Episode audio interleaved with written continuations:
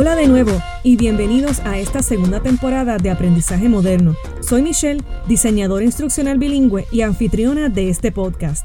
Feliz año a todos y con un año nuevo llegan desafíos y tendencias. Vamos a arrancar este año y nueva temporada de Aprendizaje Moderno con las tendencias para el 2021 en cuanto a aprendizaje y creación de cursos para adultos, específicamente en el ámbito corporativo se refiere.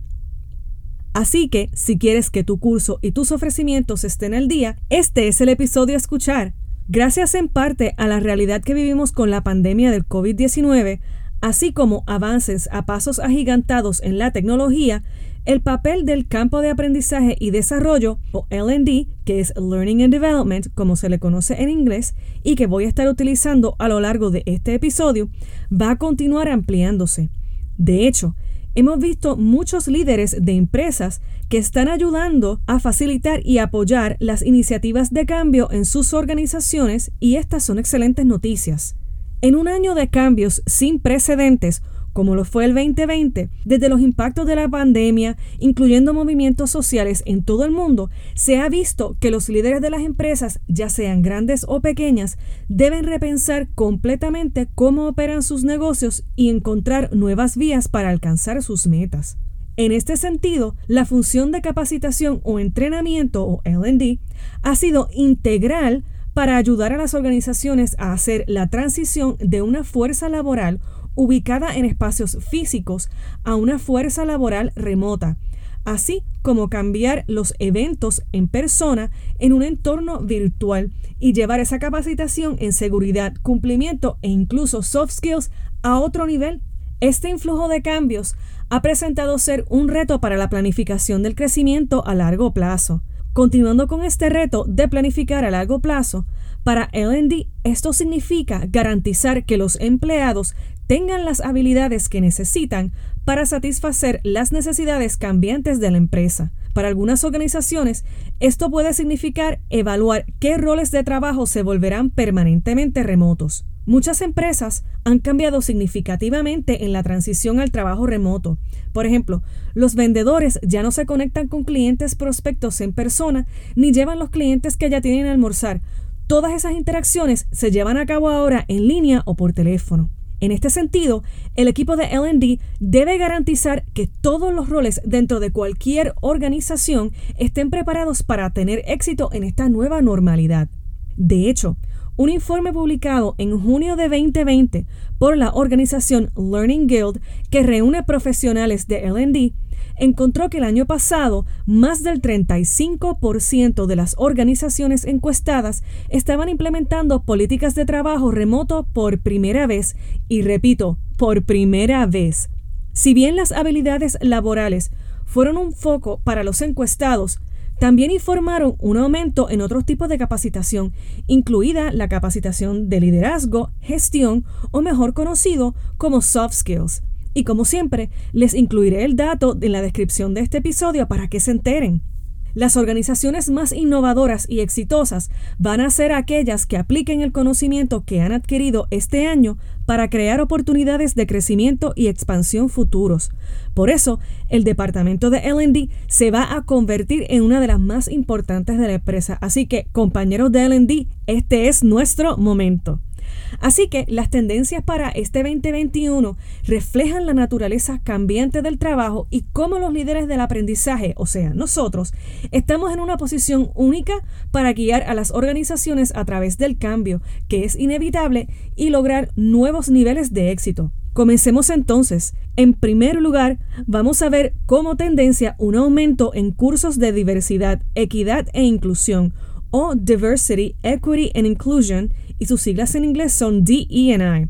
Esta es una tendencia predicha por varias organizaciones, incluido el estudio del Learning Guild que mencioné hace unos momentos, y de hecho se está viendo más capacitación de este tema en las empresas. Aunque el aumento de enfoque en la diversidad puede haber sido a raíz del malestar social generalizado, particularmente en los Estados Unidos, este tema es mucho más profundo que una reacción momentánea. Hablando más técnicamente, la capacitación en diversidad ya estaba ganando terreno en organizaciones grandes y pequeñas, especialmente porque el cumplimiento de las iniciativas sociales y de gobierno se han convertido en un mandato de la suite ejecutiva o C-suite, así como la junta ejecutiva y los inversores de la empresa. La capacitación en diversidad en este 2021 debe ir más allá de lo que es o no una conducta externa apropiada en el lugar de trabajo y debe abordar también cuestiones como los prejuicios inconscientes o unconscious bias, como se le llama en inglés. Claro, cuando diseñes cursos de este tipo, debes tomar en serio el tema de la inclusión y pensar en el contenido que vas a presentar a largo plazo. Como segunda tendencia, estaremos viendo que se estará necesitando hacer más comunidad entre la audiencia objetivo, ya que transicionamos de la oficina a la casa y ya no estamos en una posición tan gregaria. Para esto, tendremos que hacer nuevas experiencias virtuales tan atractivas como las sesiones dirigidas por un instructor en persona o Instructor-Led Training, que es ILT por sus siglas en inglés. Esto del ILT se ha ido moviendo de ser en persona a algo más online durante los últimos años. A esto se le conoce como Virtual Instructor Led Training o VILT por sus siglas en inglés. Recapitulo que ILT es tener una clase de instructor en persona y VILT es tener una clase con un instructor en modalidad virtual. Como imaginan, muchas organizaciones dependían del ILT para adiestrar a sus empleados. Con la pandemia se aceleró inevitable y enormemente este cambio a formatos digitales ya con tecnologías para ofrecer cursos remotamente más establecidas como nuestros queridos Zoom y Teams, entre otras plataformas para este tipo de capacitación, los equipos de LD están centrando su atención en asegurarse de que estas sesiones virtuales sean tan atractivas como sus contrapartes en persona.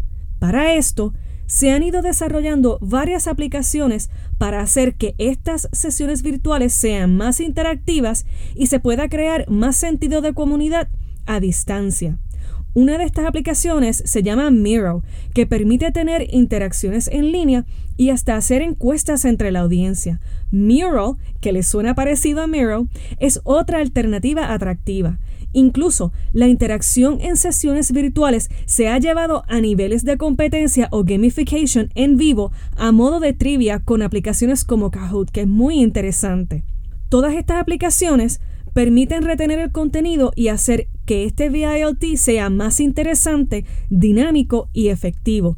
Claro, les incluyo los enlaces de estas aplicaciones en la descripción de este episodio y les recuerdo que no tengo auspicio de ninguna de las compañías ni de las aplicaciones que les voy a estar mencionando.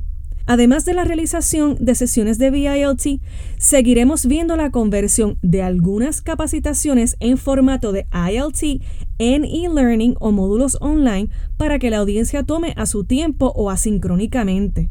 De igual forma, hemos visto actividades y aplicaciones en este tipo de cursos como discussion boards y algo de gamification que va a seguir creciendo. Sin embargo, la velocidad a la que esto tuvo que hacerse el año pasado significó que lamentablemente la calidad de algunos de estos productos pasó a segundo plano. Incluso yo fui testigo de esto y fue brutal. Fueron muchísimas horas de trabajo, fue muchísimo estrés, pero al final lo logramos y hemos hecho buenos productos de capacitación. Y eso sí, Quiero aprovechar para saludar y reconocer a compañeros en la industria, diseñadores instruccionales, training managers, facilitadores, diseñadores web y diseñadores gráficos, y que no se me queden mis queridos maestros, profesores y demás personal en el área académica. Todos ustedes han hecho un trabajo increíble para brindar educación de calidad, ya sea en las corporaciones o en el ámbito académico en todos sus niveles. Por lo tanto, una de las maneras en las que podemos mejorar esta situación de hacer comunidad dentro de lo que se conoce como e-learning o VILT va a ser que el departamento de LD de la empresa revise los entornos de las aulas virtuales y que también puedan revisar todo ese material de e-learning para garantizar que las experiencias de aprendizaje sean efectivas y que sean atractivas para la audiencia.